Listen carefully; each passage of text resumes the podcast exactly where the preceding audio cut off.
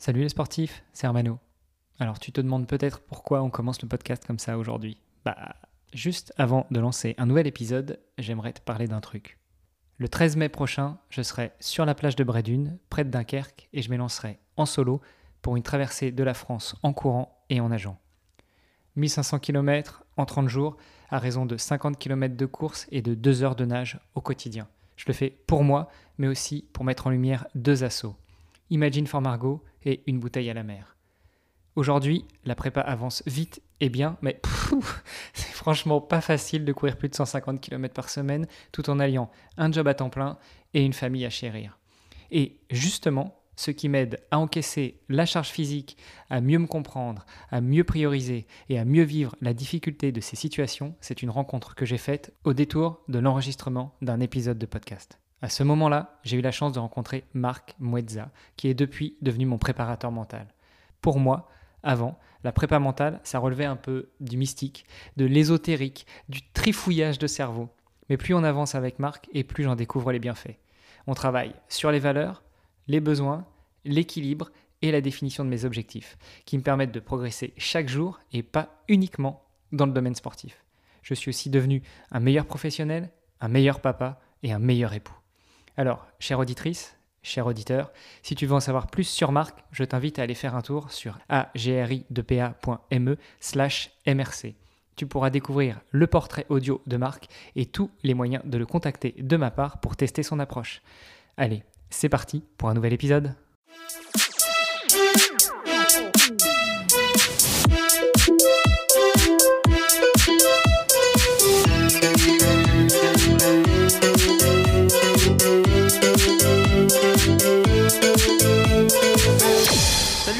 Salut les auditeurs, c'est Greg et je vous retrouve euh, avec Hermano euh, aujourd'hui pour un podcast qu'on va enregistrer tous les deux. Euh, un podcast de cette saison 4, Hermano. Le, temps file hein, et, les épisodes se suivent. Oui, ça va très très vite et, et c'est toujours un plaisir d'échanger avec toi, Greg. Donc salut Greg et salut à toutes et à tous. donc je disais, voilà, les, les épisodes filent. on a déjà enregistré pas mal d'épisodes dans cette saison 4. On a lancé cette série sur le, sur le dopage. On a déjà deux beaux épisodes qui ont été publiés. Et puis, euh, bah, peut-être juste en, teasing avant de commencer la thématique du jour, on va parler de, l'épisode qu'on diffusera dans, deux semaines, un épisode passionnant, un épisode qui, prend un peu au trip hein, avec, euh, avec une invitée euh, qui, qui, a un récit hors du commun à raconter. C'est difficile d'avoir des témoignages de ce type-là et donc du coup, on, se réjouit de le diffuser à nos auditeurs. Ouais, et, et je dois bien dire que c'est la seule fois où j'ai versé une petite larmichette pendant un podcast tellement j'étais ému euh, pendant l'enregistrement de cet épisode. Et puis euh, bah, après, d'ailleurs, j'ai eu l'occasion d'en parler avec euh, Mathieu Muller qu'on avait reçu il y a quelques semaines justement dans le podcast pour parler dopage et prévention du dopage. Et, c'est vrai que l'histoire n'est a priori pas simple et, lui mettait, mettait en avant certains points. Mais bon, on aura certainement l'occasion d'en reparler dans, quelques temps, une fois qu'on aura diffusé l'épisode dont tu parles justement avec notre invité mystère. Oui, exact. Bah, ce sera à découvrir dans deux semaines pour continuer cette série sur le dopage de, de cette saison 4. Aujourd'hui, on est là pour parler de, d'autres choses. Euh, on parle pas de dopage, mais on continue évidemment à parler de, sport, de distance, d'exploits sportifs, de, réalisation, de dépassement de soi-même, parce qu'on va parler de, grandes distances, d'épreuves sportives qui sont longues, qui sont euh, des exploits pour, euh, pour la plupart des, des personnes qui les réalisent, et pourtant, euh, je ne sais pas pour toi, mais, on constate, euh, en tout cas moi je constate, qu'il y a une espèce de banalisation de euh, la longue distance et des épreuves sportives qui, nécessitent un investissement en temps, en énergie, voilà, qui sont des exploits pour, pour une grande partie des, personnes qui les réalisent. Une banalisation dans le sens où dans l'inconscient collectif, peut-être que ces distances sont devenues un peu trop banales. Je ne sais pas ce que tu en penses. Bah écoute, moi je voudrais commencer cet épisode déjà avec euh, un petit peu de, un petit peu d'anecdotes, un peu d'histoire, un peu de euh, revenir un peu en arrière. Enfin, en tout cas sur mon histoire à moi. Euh, je te l'ai déjà dit, je suis un dinosaure par rapport à toi. J'ai commencé le triathlon, j'avais 15-16 ans, donc en 95, et, effectivement à l'époque déjà je, je rêvais d'Hawaï. Bon, faut dire que dans le club où j'étais, il y avait un petit Frenchie, Christophe Buquet, qui avait déjà été à Hawaï, et donc ça force aussi l'admiration, ça fait rêver malgré tout, pour moi, l'Ironman, c'était quelque chose que j'envisageais d'atteindre à 30, 35 ans, parce que pour moi, ça demandait beaucoup de maturité, beaucoup d'expérience, beaucoup d'expertise euh, dans le domaine, et puis surtout de commencer à travailler son endurance. C'était une chose à laquelle j'étais déjà, euh, comment dire, euh, alerte quand j'avais 15-16 ans, quand j'ai découvert le triathlon. Moi, je, me, je m'entraînais plutôt sur des distances euh, très courtes, donc du super sprint, du sprint. Et puis, euh, vers 20 ans, j'ai commencé à monter sur la distance, euh, distance olympique, donc courte distance, avant d'envisager monter encore après. Je me souviens que mon premier, mon premier long, c'était les championnats du monde de longue distance à Lorient en 2008 ou 2009.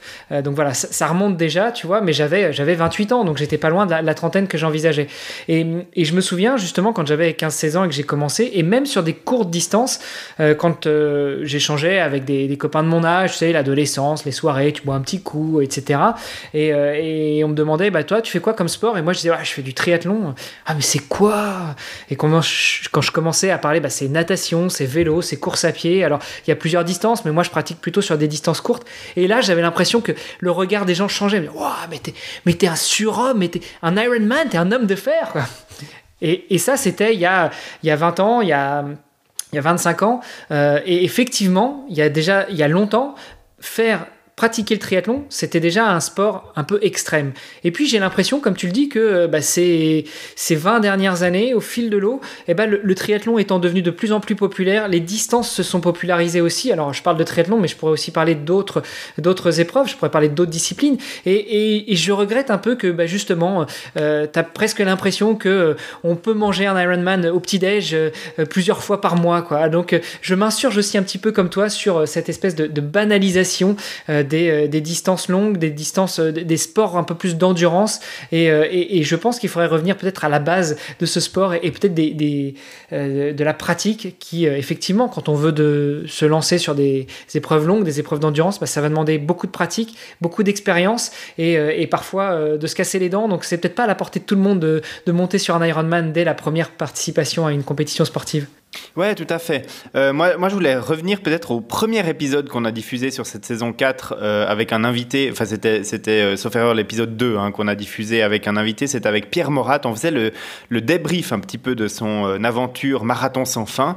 Et puis, on a commencé à parler un petit peu de performance et on a parlé un petit peu aussi de à quel point est-ce qu'on peut considérer un marathon quand on le court en 7 heures, etc. Après, bien évidemment qu'il y, a des choses comme ça, mais aujourd'hui, le, le marathon est quand même drôlement banalisé dans la société. C'est-à-dire que si il y a 20 euh, ans, tu disais je suis marathonien, euh, dans les années 90, euh, 90 ou 2000, le début des années 2000, tu disais je suis marathonien, les gens étaient impressionnés. tu disais waouh, c'est quand même un, effort incroyable, courir 42 km, les, gens essayaient de se représenter ça. maintenant, j'ai l'impression que quand tu dis aux gens je, suis marathonien, euh, souvent, la, première euh, réponse que tu obtiens, c'est euh, Ouais, mais je connais quelqu'un qui fait plus. je connais quelqu'un qui fait mieux. Je connais mon voisin, il fait de l'ultra trail, lui, c'est 160 km. C'est plus la considération de l'effort que tu fais, mais c'est toujours de trouver quelque chose ou quelqu'un qui fait mieux. Alors je sais pas si c'est lié à un biais parce que je suis entouré de gens qui font des trucs de malade et forcément ils ont toujours l'anecdote de la personne qui en fait plus. Je sais pas si c'est un changement de société ou si c'est vraiment une banalisation de, de ces euh, choses-là. Est-ce que dans la société maintenant, on veut ne plus mettre en avant des personnes et puis euh, banaliser tout ce que tout le monde fait? Ou est-ce que c'est tout simplement euh, voilà, le fait que 42 km, on a l'impression que maintenant c'est facile. Bah, je peux t'assurer, euh, Hermano, que c'est pas facile. et puis pour revenir à, l'anecdote de Marathon sans fin, moi j'entendais, euh, je sais plus si c'était euh, Gebre Selassie, je crois, qui disait à l'arrivée d'un marathon, waouh, vous devez être fatigué, vous avez couru 2h08 euh, pour votre marathon, etc. Euh, et puis Gebre Selassie disait, mais vous savez, euh, derrière moi, il y a des gens qui sont encore en train de courir le marathon maintenant. Ça fait une demi-heure que je suis arrivé. Il y a des gens qui sont encore en train de courir. Vous savez, moi, quand je pars pour un marathon, je pars à fond, mais c'est à fond pendant 2h10. Derrière, il y a des gens qui font leur marathon en 3h30, mais eux, ils sont en 3h30 à fond. C'est-à-dire qu'ils sont 1h30 de plus que moi à fond. Donc ils sont plus impressionnants que moi. Allez leur poser la question à eux. Et, je trouvais ça euh, incroyable parce que c'est vrai, un, athlète qui fait 2h10, 2h15 au marathon, il souffre pendant 2h15. Mais on peut imaginer que le niveau de souffrance est presque le même, voire pire pour un athlète qui va faire 3h45 ou 4h. Ouais, je suis tout à fait d'accord avec toi. Et puis euh, pour rester un petit peu dans les, dans les anecdotes et dans le questionnement, moi je pense que c'est aussi un changement de la société de manière générale. Alors déjà, je pense qu'il y a une question de communication. Euh, les fédérations sportives font de plus en plus de communication. Euh, le sport, mine de rien, re-rentre de plus en plus dans le quotidien des gens. Et, euh, et, moi, il y a une chose qui, pour moi, est assez révélatrice, c'est que, euh, bah, pour revenir sur ce que je te disais, il y a 20 ans, euh, j'avais, j'avais 20 ans et je disais à quelqu'un, bah, je suis marathonien, et on me disait, ah ouais, mais un marathon sur quelle distance? Oui, oui. Alors un marathon, ça fait 42,195 km. Mais maintenant, peut-être 70% des gens à qui tu vas poser la question en mode micro-trottoir vont savoir qu'un marathon, ça fait à peu près 42 km. Il y a 20 ans, les gens ne le savaient pas. Donc si déjà beaucoup plus de, gens savent ce qu'est un marathon, euh, je pense que ça tend aussi à banaliser un petit peu euh, cet effort. Mais effectivement, courir un marathon, ça reste un effort surhumain de courir un marathon. Euh, on se rappelle quand même que l'histoire, enfin le mythe de marathon, c'est que celui qui a couru le premier marathon pour aller de Athènes jusqu'à marathon, il est mort en arrivant. Oui, oui, oui, euh, oui, oui, cette histoire est, est dans la mythologie hein, de, la distance. On en avait parlé lors d'un épisode, il me semble que c'était en saison 3, hein, que cette distance du marathon de 42,195 km, euh, elle s'est vraiment formalisée il y a peu de temps. auparavant, c'était des distances qui étaient un petit peu fluctuantes, mais elle a toujours été entre, entre 40 et 42 2 km. Et euh, c'est vrai que ça reste un exploit, ça reste quelque chose euh, de, qui est absolument pas anodin de couvrir cette distance en course à pied. Euh, et voilà, la banalisation fait que maintenant, il y, a des personnes qui peuvent courir des trails euh, de, 50 km hein, qui vont au-delà de la distance du marathon. Et puis finalement, euh, tu, vas en parler à certaines personnes qui sont des sédentaires et qui, au lieu de te dire waouh, 50 km c'est incroyable, vont te dire mais moi je connais quelqu'un qui en fait 160. En fait, dans ces réflexions-là, je pense qu'on ne prend pas forcément en compte la dureté des différentes épreuves. Euh, je m'explique. Un marathon, très souvent, c'est sur, sur du bitume, c'est sur de la route. Et donc, effectivement, quand on court 42 km, à part certaines épreuves, ça reste relativement plat. Je parle de relativement plat. Euh, et euh, euh, à contrario, quand on fait du trail, on a une notion de dénivelé. Que l'on parte sur du trail long que l'on appelle ultra trail ou pas, on a quand même cette notion de, dénivelé, de difficulté, de, dureté au-delà d'une épreuve du marathon. Mais malgré tout, euh, oui, quand tu parles de marathon à quelqu'un, il va te dire bah moi je connais quelqu'un euh, d'autre qui fait qui fait du trail, qui fait de l'ultra trail, qui fait de l'Ironman parce qu'un Ironman bah, c'est nager, rouler et finir par courir un marathon. Euh, et bah, peut-être que si tout le monde connaît des trailers, des Ironman, euh, des, euh, des gens qui font euh, des, des, du, sport d'endurance, Ouais, ça, tend certainement à banaliser euh, cet effort qui finalement est encore une fois rien de banal. Euh, est-ce que c'est un changement de société? Est-ce que c'est euh, le fait que le sport d'endurance rentre de plus en plus dans le, quotidien des, familles? Est-ce que c'est le fait que les, fédérations, les marques, les sponsors parlent de plus en plus, donnent de plus en plus la part belle à ces sportifs de l'extrême et que bah, ça tend à banaliser, à généraliser les choses? Je sais pas, je sais pas. Je sais que par exemple aux États-Unis, euh, la notion de l'Ironman est encore différente, elle est encore vue différemment. Euh, oui, effectivement, quand tu finis un Ironman du label, enfin un, triathlon XL du label Ironman, tu as le droit à You are an Ironman. Ouais, mais, mais je trouve que c'est vachement dénué de sens finalement parce que, bah parce que euh, en France, enfin en Europe, ça reste même si ça tend à se banaliser, ça reste quand même quelque chose de difficile. Aux États-Unis, des Ironman, t'en as toutes les semaines et, euh, et c'est presque accessible à tout le monde. T'as pas de pas de, de, première étape à franchir pour pouvoir t'inscrire sur un Ironman. T'as même pas besoin d'être licencié. Non, euh, enfin oui, tu dois avoir une licence, mais euh, que tu peux prendre à la journée en fait. T'es pas obligé d'être licencié dans un club. Oui, oui, alors c'est ça. C'est simplement une formalité administrative. maintenant, il y, a une banalisation quand même qui est concrète hein, au niveau de ces distances. C'est-à-dire que quand on regarde et Pierre Morat le disait dans un de nos épisodes, si tu regardes le marathon de New York ou le marathon de Boston il y a 30 ans et le marathon de New York ou le marathon de Boston aujourd'hui, dans la moyenne, ça va beaucoup moins vite aujourd'hui. Mhm. Pourquoi? Parce qu'il y a de plus en plus de personnes qui se disent bon, je vais faire un marathon dans ma vie. Enfin, ça va moins vite, sauf aux avant-postes quand même, hein, parce que notamment Boston qui est sur. Moyen, le temps moyen euh, du, du, du, coureur, euh, voilà, le temps moyen ou médian est beaucoup moins rapide a 30 ans. Euh, parce que il y a beaucoup de gens qui se, qui se lancent le défi du, marathon. Avant, c'était réservé quand même à une certaine élite, à mmh. une certaine catégorie de personnes qui pratiquaient la course à pied de manière très sérieuse, qui faisaient le marathon parce que c'était la finalité de leur entraînement ou de leur euh, saison sportive. Aujourd'hui, euh, il y a des gens qui font un marathon. On en a parlé avec Pierre Morat. Hein, en 7 heures, euh, est-ce qu'on peut toujours considérer ça du marathon? Les gens se, passent la ligne d'arrivée en, 6h30, 7 heures et se considèrent comme marathoniens. Et voilà, j'ai fait un marathon dans ma vie. C'est vrai que ça donne, d'un certain côté, c'est très bien au niveau de l'exploit sportif, mais d'un autre côté, ça donne peut-être une image d'accessibilité euh, extrême de ce genre de distance. Euh, on le voit aussi sur de l'Ironman, euh, pas plus tard qu'aujourd'hui, je discutais avec un, collègue d'entraînement des, cut-off time d'Ironman. Quelqu'un disait, tu vois, sur cette course, le, cut-off time, c'est pas 16h30, c'est 17h moi je me disais finalement qu'est-ce que ça peut bien changer? Mais il y a des gens qui regardent ça parce qu'ils se disent je vais faire un Ironman dans ma vie et euh, pour eux, bah, les 42 km du marathon, ça va se faire quasiment que en marchant. Donc en marchant 42 km, on imagine bien qu'il faut un peu de temps. Et donc du coup, il faut prévoir le truc. Alors, moi, je suis pas forcément euh, contre le fait d'ouvrir à n'importe qui le fait de pouvoir se lancer sur la distance Ironman, je trouverais que ça deviendrait euh, trop élitiste ou voilà de, donner des minima ou de remplir des conditions. Je suis un peu contre. Maintenant, la question, c'est de savoir quel est le, niveau que tu aimerais euh, de, l'athlète qui finit, euh, entre guillemets, dernier de ton épreuve. Si c'est 17 heures de cut-off time, a priori, je dirais qu'à peu près n'importe qui peut terminer, effectivement, comme tu le dis, sans avoir un entraînement adéquat, euh, la distance. En fait, je pense que c'est assez dur à jauger, mais, mais moi, je serais plutôt un adepte de dire que ouvrir à tout le monde, oui, mais ouvrir à tout le monde pour autant que ça reste un challenge, un défi. Euh, j'ai été confronté à ça, enfin confronté, non, mais j'ai eu la, chance d'échanger avec des gens extraordinaires dans une communauté euh, de sportifs et notamment la, communauté de Bertrand Soulier pour pas la citer.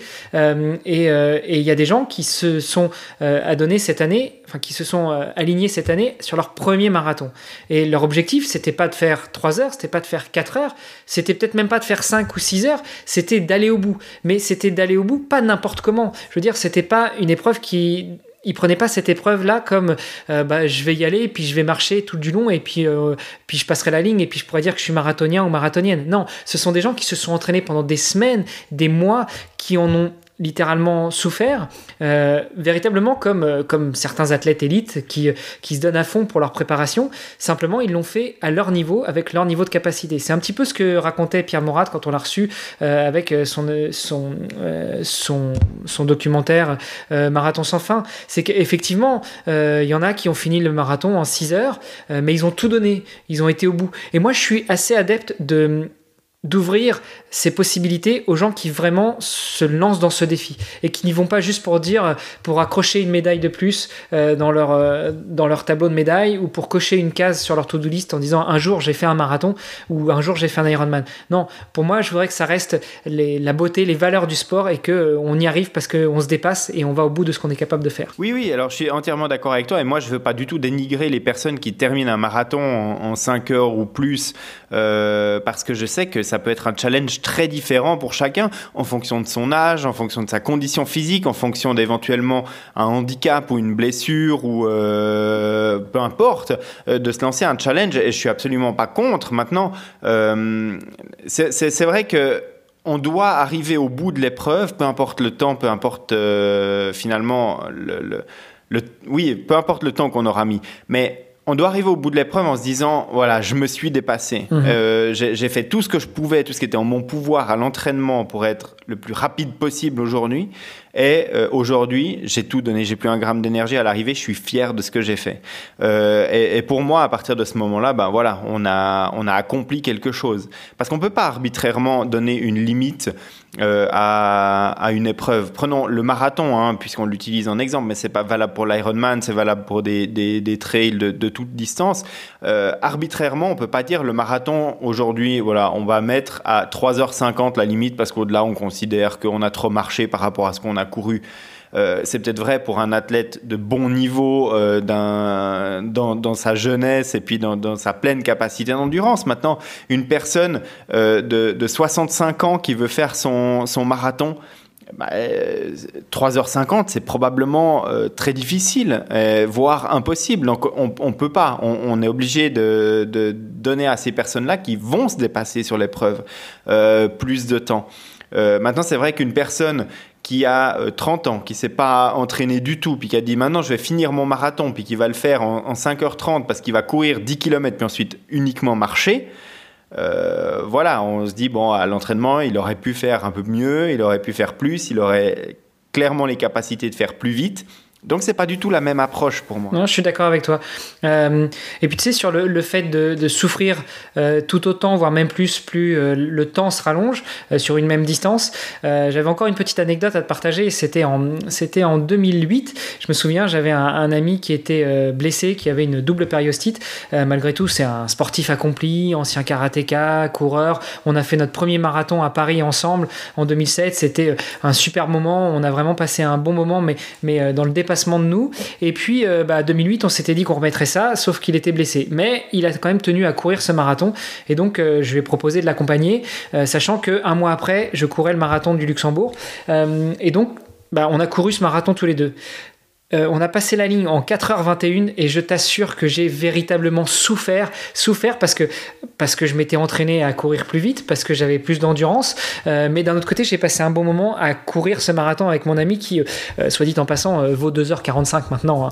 Donc voilà, si on, si on veut faire un un rapport par rapport à la, à la vitesse ou au temps qu'on a mis, bah, c'était juste un moment qu'on a passé ensemble. Et donc, bah, quelqu'un qui vaut 2,45, qui fait 4h20 parce qu'il veut passer la ligne et passer un bon moment avec un ou des potes, euh, bah, pourquoi pas? Oui, effectivement. Mais euh, je crois que lui, comme moi, on a plus souffert en 4h20 sur ce marathon de Paris à, piétiner que lui en 2,45 sur le meilleur marathon qu'il ait fait et moi un mois après à Luxembourg euh, sur un marathon ultra vallonné qui, est, qui est beaucoup plus difficile, où j'ai quand même couru beaucoup plus vite. Donc c'est assez difficile effectivement de, de, fixer des barrières, euh, mais encore une fois, je voudrais, et je pense qu'on on se rejoint sur ce point-là, qu'on arrête de banaliser ces distances-là. Être marathonien, c'est être marathonien, être un Ironman, c'est être un Ironman, et puis, et puis même, parfois courir 10 bornes pour quelqu'un qui se remet à la course à pied ou quelqu'un qui a des problèmes de santé, eh ben c'est aussi un effort surhumain qu'il faudrait euh, voir à ne pas banaliser pour tout le monde. Bah, tu vois, un 10 bornes, ça peut être quelque chose d'extraordinairement difficile. Si on le hmm. fait vraiment à bloc et qu'on le fait vraiment aux, limites de ses capacités, un 10 km, c'est extrêmement compliqué parce que euh, on est à une intensité extrêmement élevée et ça dure quand même un certain temps. C'est, c'est vraiment, euh, voilà, ces distances, moi, que je trouve extrêmement difficiles. C'est un petit peu comme le 800 mètres, tu vois, le, le 10 km, c'est, euh, tu dois te gérer, mais tu dois aller à fond, en fait. c'est hyper compliqué. Et donc, voilà, ça peut être des distances qu'on considère comme, euh, comme euh, extrêmement banal et n'importe qui qui s'entraîne régulièrement en course à pied peut courir 10 km à l'entraînement. Mais le faire euh, en, allant chercher son record personnel et en étant vraiment à une intensité vraiment très élevée sur 10 km, ça peut être très très très très fatigant. Ça peut être un exploit aussi. Oui, ouais, ouais, je confirme. bon, on parle quand même pas mal de, de distance, de temps de banalisation de tout ça et notamment de, sport d'endurance. Euh, pour mesurer le temps, en général, on utilise euh, des petits objets que tu as l'habitude de, de, disséquer sur, euh, sur ton site de Nakan, mais, mais j'ai l'impression que plus on, on, monte dans les... Enfin, plus on se rapproche de la tête de course et de moins en moins on voit de montres au poignet des, des sportifs élites. Je sais pas ce que tu en penses. Oui, alors là, on parle d'une anecdote, hein. on en parlait en off juste avant d'enregistrer, c'est parce qu'on a regardé les championnats du monde de distance Ironman qui avait lieu cette année à Saint-Georges. Enfin, cette année. C'était les championnats du monde. 2021. 2021, qui avait lieu en 2022 à Saint-Georges, dans l'Utah, à la place de se dérouler à Hawaï, où ça a lieu traditionnellement. Enfin, voilà, tout ça, c'est merci à la pandémie de Covid. Mais euh, on, a vu les mêmes choses, en fait. Hein. Euh, on, a fait attention aux mêmes détails. C'est-à-dire qu'on a vu un, vainqueur, euh, Blumenfeld, qui, d'ailleurs, est champion olympique en titre, hein, qui arrive sur Ironman un petit peu comme une fleur, et puis qui gagne gagne largement avec son, son, gabarit hors norme et puis son style un petit peu particulier. Ça, ça, ça, c'est quelqu'un qui a, qui a vraiment pas le physique de l'emploi du, du, triathlète longue distance, mais qui arrive au, au bout. Et puis, euh, bah, il a fait toute sa course avec une montre. Et puis, 500 mètres avant la ligne d'arrivée, il enlève sa montre, il la met dans la poche pour passer la ligne d'arrivée sans. Euh, donc voilà, petit détail. Et puis deuxième détail, c'est qu'on voit Daniel Arif, hein, euh, Suissesse, youhou, euh, qui remporte la, course. et puis elle, elle a couru l'intégralité de son Ironman sans montre. Donc effectivement, on voit qu'il y a des choses un petit peu particulières qui se passent. Bon alors tout ça, ça fait pas ton business parce que toi justement, ton ton ton side hustle, c'est de disséquer les montres, de d'en parler sur ton blog. Donc est-ce que tu as, à ton avis, une, idée de pourquoi est-ce que les, les, sportifs euh, portent de moins en moins de montres? Alors, on parle beaucoup plus des sportifs pros, je pense, euh, que des sportifs amateurs déjà. Alors, il y, y, a deux anecdotes dont on a déjà parlé dans le, dans le podcast. Le premier, euh, c'est euh, quand on a invité Mike Egro. Euh, donc, Mike Egro, c'est un triathlète qui est maintenant à la retraite. Il nous a parlé un petit peu de sa, sa vie d'après. Mais Et d'ailleurs, pour autant, lui, c'est pas un, trail, un ultra trailer à la retraite parce qu'il a bien performé ces derniers temps. Oui, oui, oui, oui. Euh, oui, oui, il a, il a performé sur la diagonale des fous. Il est euh, toujours euh, dans, les, dans les, le top 3 des trailers en Suisse. Donc, euh, donc effectivement, il n'est il est pas à la retraite surtout. Mais il nous a parlé de sa carrière de triathlète. Il a terminé notamment une fois sixième hein, à Hawaï, ce qui n'est pas, ce qui est pas rien. On va pas banaliser ça. Hein, C'est clair. Tout à. Et en fait, Mike, il a jamais fonctionné avec un capteur de puissance sur le vélo. Il a rarement fonctionné avec des montres. Il a toujours été au feeling euh, lorsqu'il s'entraînait et lorsqu'il était en compétition. Et euh, ça revient à la deuxième anecdote. On en parlait il y a pas longtemps euh, quand on, parlait d'entraînement en natation. On parlait d'essayer de, de, de, gérer au feeling son allure quand on devait nager zone 1, zone 2, zone 3, etc. Et puis que c'était important aussi de le faire quand on fait de la course à pied ou du vélo, même si on a l'habitude d'avoir des watts, d'avoir une allure, d'avoir voilà tout plein d'informations sur la montre. Parce que le jour où on est en compétition, si tout d'un coup on a un problème technique sur la montre, on doit pouvoir savoir à peu près dans quelle zone on se situe. Et c'est bien d'avoir une, une information feeling. Et ces athlètes pros, en fait, le font tellement euh, régulièrement, tellement souvent qu'ils ont une expérience d'eux-mêmes et une expérience de leurs propres sensations qui est euh, bien bien plus développée que ne peut l'avoir un, athlète amateur, euh, même si cette personne s'entraîne euh, 12-15 heures par semaine, ça n'a rien à voir avec des entraînements de sportifs pros qui, qui font euh, facilement le double, voire le triple de, volume d'entraînement et donc qui se connaissent par cœur à l'effort. Et donc quand tu te connais aussi bien, est-ce que tu as vraiment besoin d'une montre pour, euh, pour gérer ta, ta, performance? Moi, ça, m'inspire deux réflexions. La première, c'est effectivement, est-ce que tu as besoin d'une montre pour gérer ta performance? Je suis pas certain, parce que effectivement, quand tu te connais bien, euh, on a souvent l'habitude avec mon entraîneur d'employer le terme avoir l'allure dans les jambes quand on parle de course à pied. Euh, je pense pas que tu en aies besoin. Mais que ce soit en termes d'allure, euh, que en termes d'intensité ou en termes de fréquence cardiaque, je veux dire, tu, tu sens assez, assez facilement quand tu as le palpitant qui se met à s'affoler alors que tu es, euh, sur une, section de, course à pied où normalement tu es censé être beaucoup plus bas en termes de, fréquence cardiaque. Euh, donc déjà, ça m'inspire cette réflexion là. Non, effectivement, euh, je pense que t'as pas besoin d'appareil pour juger ton entraînement quand tu te connais parfaitement bien. Malgré tout, ça peut peut-être te donner quand même quelques pistes, et notamment au début, pour justement apprendre à te connaître. C'est toujours pareil, hein. euh, c'est avec la répétition qu'on euh, maîtrise euh, les gestes, qu'on maîtrise les choses. Et donc, si au début, bah, t'as pas trop l'habitude de courir, ou, ou, tiens, prenons un coureur qui se connaît parfaitement bien, mais qui se met au triathlon et donc qui n'a pas l'habitude de faire du vélo. Bah, pour juger de son effort en vélo, il va peut-être falloir effectivement que une séance sur deux, une séance sur trois, ou, ou deux sur trois, et bah, il soit guidé par un appareil qui lui dit bah voilà là tu es à telle puissance et, euh, et que euh, cette personne se rende compte de la zone de puissance ou la zone de fréquence cardiaque dans laquelle elle se sent bien. Euh, et puis la deuxième réflexion que ça m'inspire puisque on a parlé de, de cet événement des championnats du monde c'est ok les sportifs pros certains sportifs pros se connaissent tellement bien qu'ils n'ont pas besoin d'appareil.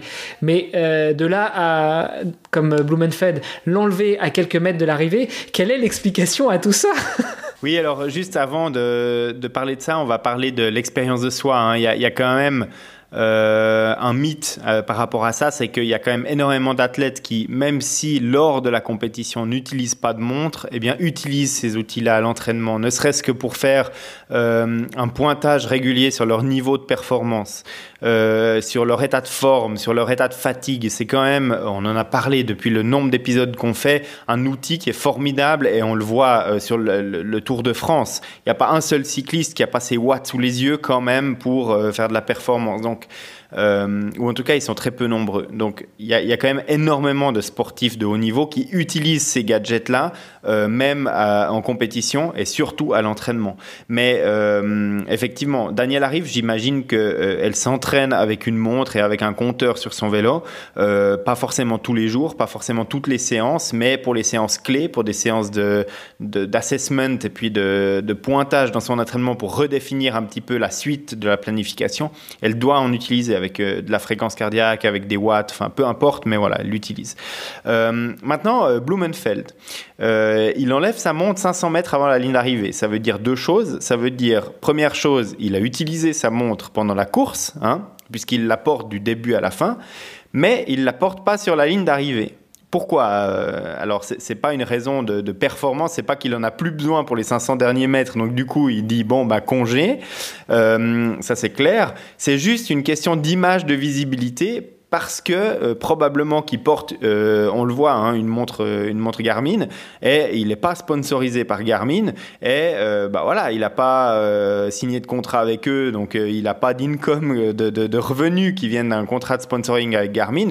Il se dit, je vais pas leur faire de la publicité gratuite. S'ils veulent que je passe la ligne d'arrivée avec leur montre, on signe un accord, j'ai un logo Garmin sur ma trifonction, j'ai ma montre Garmin sur la ligne d'arrivée, et puis, euh, et puis tout simplement, ben, je la porte là. C'est simplement voilà, un, moyen de mettre un petit peu la pression, ou en tout cas essayer de trouver un, sponsor, parce que j'imagine qu'il n'est pas forcément 100% attaché à une montre Garmin, et si une autre marque lui fait une offre, c'est un petit message comme ça, à mon avis, euh, qui, qui, traîne en disant, bah voilà, j'avais pas de montre, si vous voulez que ce soit la vôtre, on discute.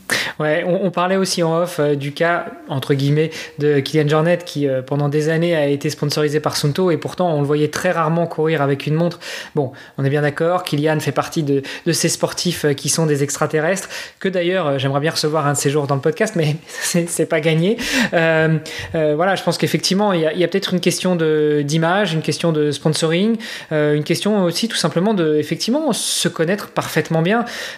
tu parlais de Mike Egro qui est un sportif euh, suisse. Euh, moi, pour un autre podcast, j'ai eu la chance d'interviewer Emma Bilam, dont on a déjà parlé en off tous les deux, et elle nous confessait que bah, elle n'a jamais utilisé de capteurs de puissance jusqu'à ce que euh, son entraîneur qui soit qui, était tellement frustré par cette chose lui a imposé et elle nous elle nous disait que effectivement elle a un compteur de puissance un capteur de puissance sur son vélo et en course à pied mais elle l'utilise pas c'est juste pour collecter les données et que son entraîneur les analyse Oui, mais ces gens-là, ils en ont pas besoin en fait de l'analyser eux-mêmes, vu qu'ils ont des gens qui le font pour eux. Euh, donc euh, ça, je comprends tout à fait. Quand on est un sportif amateur et puis qu'on n'a pas un coach, ben, on est bien obligé de se coltiner l'analyse des données. On est obligé d'essayer de comprendre à quoi ça sert et comment ça marche. Ces athlètes-là, on n'en a pas besoin. Quand Danielle arrive, je dis qu'elle utilise probablement une montre pour certaines séances. Elle porte la montre, elle enregistre les données, mais une fois qu'elle a terminé, elle met sur euh, sur off, elle synchronise sa montre et puis elle passe à autre chose. C'est pas elle qui va aller dans la plateforme d'entraînement regarder ce qui s'est passé. Euh, elle a des gens qui font ça pour elle et puis qui vont lui dire écoute Daniela, euh, voilà ta fréquence cardiaque était de temps, donc euh, moi ce que je vois c'est ça et puis pour les deux prochaines semaines on va se concentrer sur tel aspect de, ton, état de forme, de tes capacités aérobie, anaérobie, etc.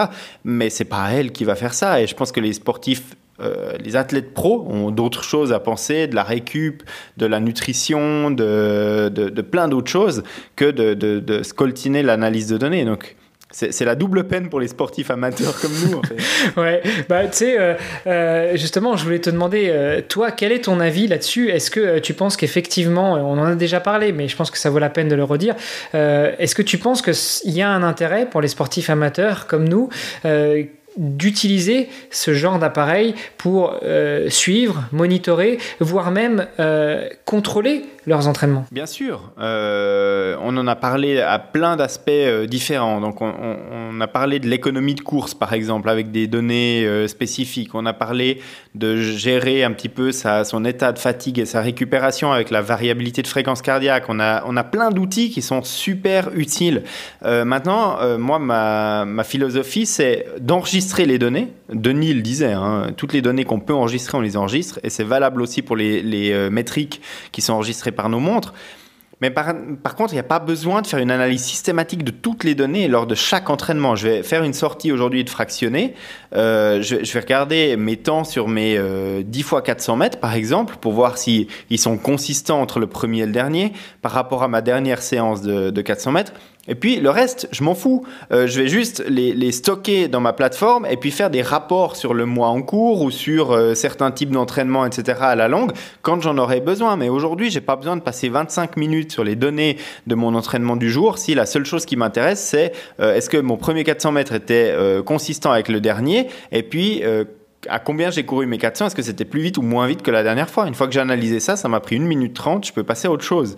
Mais c'est important d'avoir ces données par la suite pour les mettre, euh, les consolider avec plein d'historiques euh, et pourquoi pas pour les saisons prochaines, pour refaire un petit pointage et puis savoir qu'est-ce qu'on peut améliorer dans son entraînement. là, tu viens de, détruire un mythe. Moi, je croyais que tu passais des heures et des heures à analyser chacune de tes séances d'entraînement. Non, je blague évidemment, mais, euh, mais en tout cas, peut-être pour clôturer, je me dis qu'il faut quand même pas avoir de, syndrome du FOMO, euh, ce fameux fear of missing out, parce que pour mon cas, effectivement, mon entraîneur me donne très souvent des séances au feeling. Par par euh, habitude, enfin quand je courais, euh, j'ai commencé à laisser de côté la montre, à ne pas la regarder pendant que je m'entraîne, pendant que je cours ou pendant que je nage.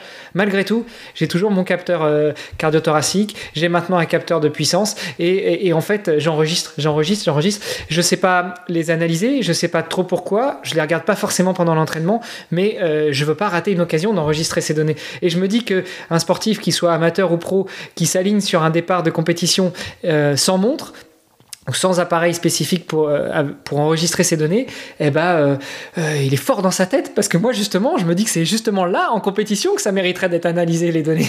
Ouais, alors effectivement, on peut se poser la question. Maintenant, voilà, le, jour de la compétition, on est tellement à bloc, on a les temps qu'on réalise sur la, distance. Est-ce qu'on a besoin forcément de plus? Ça, ça se discute. Euh, pour revenir à ce que tu dis, moi, effectivement, je conseille, même si on fait des entraînements très structurés, qu'on suit un plan, etc., je conseille de faire une fois toutes les deux semaines, par exemple, un entraînement en fartlek. Euh, donc fartlek, c'est vraiment courir à la sensation. On peut partir avec sa montre euh, et enregistrer les données, ou le compteur vélo, on peut faire le, même type d'entraînement. Euh, par contre, on regarde pas les données on configure euh, la montre pour qu'elle affiche juste l'heure ou euh, voilà. Et puis euh, on, court à la sensation, mais par exemple, je dis maintenant je vais faire une quinzaine de répétitions de, durée à peu près de, une minute, mais encore je regarde pas la montre pour voir un petit peu si la notion du temps, etc. J'ai la bonne référence. Et puis je veux dire, bah, je vais les courir à allure 5 km ou à allure 10 km. Et puis je, je cours ça au feeling. Et puis quand je rentre, par contre là, je peux analyser mes données et dire tiens là j'ai dit que je courais euh, mon allure 10 km. Donc, si j'avais eu la montre sous les yeux, j'aurais mis de watts ou j'aurais été à telle allure ou à telle fréquence cardiaque, mais je les avais pas sous les yeux à combien j'étais. Et on regarde si on est très proche ou très loin de la réalité. Et puis on essaye, bah voilà, comme ça, d'apprendre à se connaître, d'apprendre à gérer son intensité. Et ça, c'est tout bénéfice, non seulement parce qu'au cours des entraînements, ce sera plus facile, euh, quand je dois faire un 10 x 400 mètres, si je veux me mettre directement en zone 4, et puis que je sais que je l'ai, comme tu dis tout à l'heure, dans les jambes, eh ben, je vais me mettre directement à la bonne allure, plutôt que de partir trop fort, de regarder la montre, de devoir ralentir, après d'être trop lent, et de, voilà, de, de au début, on, fait tout ça. Hein. Et, euh, et, ça permet aussi, aussi en compétition, si un jour on part en compétition et que tout à coup il y a tout qui nous lâche au niveau de la technologie et puis que euh, voilà, et eh ben de continuer à performer le mieux possible sans ces données. Moi, je, valide à 400%. Donc, euh, je pense que les, prochains entraînements, on, va tous se faire des sessions au feeling en mettant la montre dans la poche, que ce soit en hiver, ou alors en, retournant la montre à l'intérieur du poignet euh, en été si on n'a pas de poche pour emmener avec nous. Oui, oui. Bah, sur la Garmin, tu configures un écran de données où tu affiches une donnée bidon, ou euh, voilà. Et puis tu, tu cours avec cet écran de données là mais tu enregistres tout et à la fin tu compares. Et c'est intéressant. Bah écoute, je pense qu'on a fait un bon tour là. On, s'était dit qu'on aborderait le premier sujet, c'est-à-dire pourquoi est-ce que les, distances d'endurance commencent à être un peu trop banalisées. Et puis on a bifurqué sur les montres, c'est pas mal. On, aura proposé presque trois quarts d'heure d'épisode à nos invités, à nos auditrices et nos auditeurs. Bah oui, et puis effectivement, un, un, épisode deux en un. Donc voilà, deux choses qu'on a abordées aujourd'hui. C'était intéressant de, de, partager tout ça avec toi. Euh, ça, nous manque un petit peu ces épisodes en, tête à tête. Euh, c'est vrai qu'on a pas mal d'invités. Euh, malgré tout, on a les épisodes de foire aux questions où soit toi, soit moi, pas beaucoup, soit tous les deux, on répond à une question de nos auditrices ou de nos auditeurs. Donc on, vous le rappelle, n'hésitez pas à aller soit sur podcast.nacan.ch et à chercher nos, données de contact et à nous envoyer un petit mail ou alors un petit message WhatsApp ou Telegram ou un petit message audio sur encore et on se fera un plaisir non seulement de les écouter mais aussi d'y répondre euh, pour euh, vous aider à avancer un petit peu dans, votre pratique et puis euh, éventuellement dans votre vision du sport.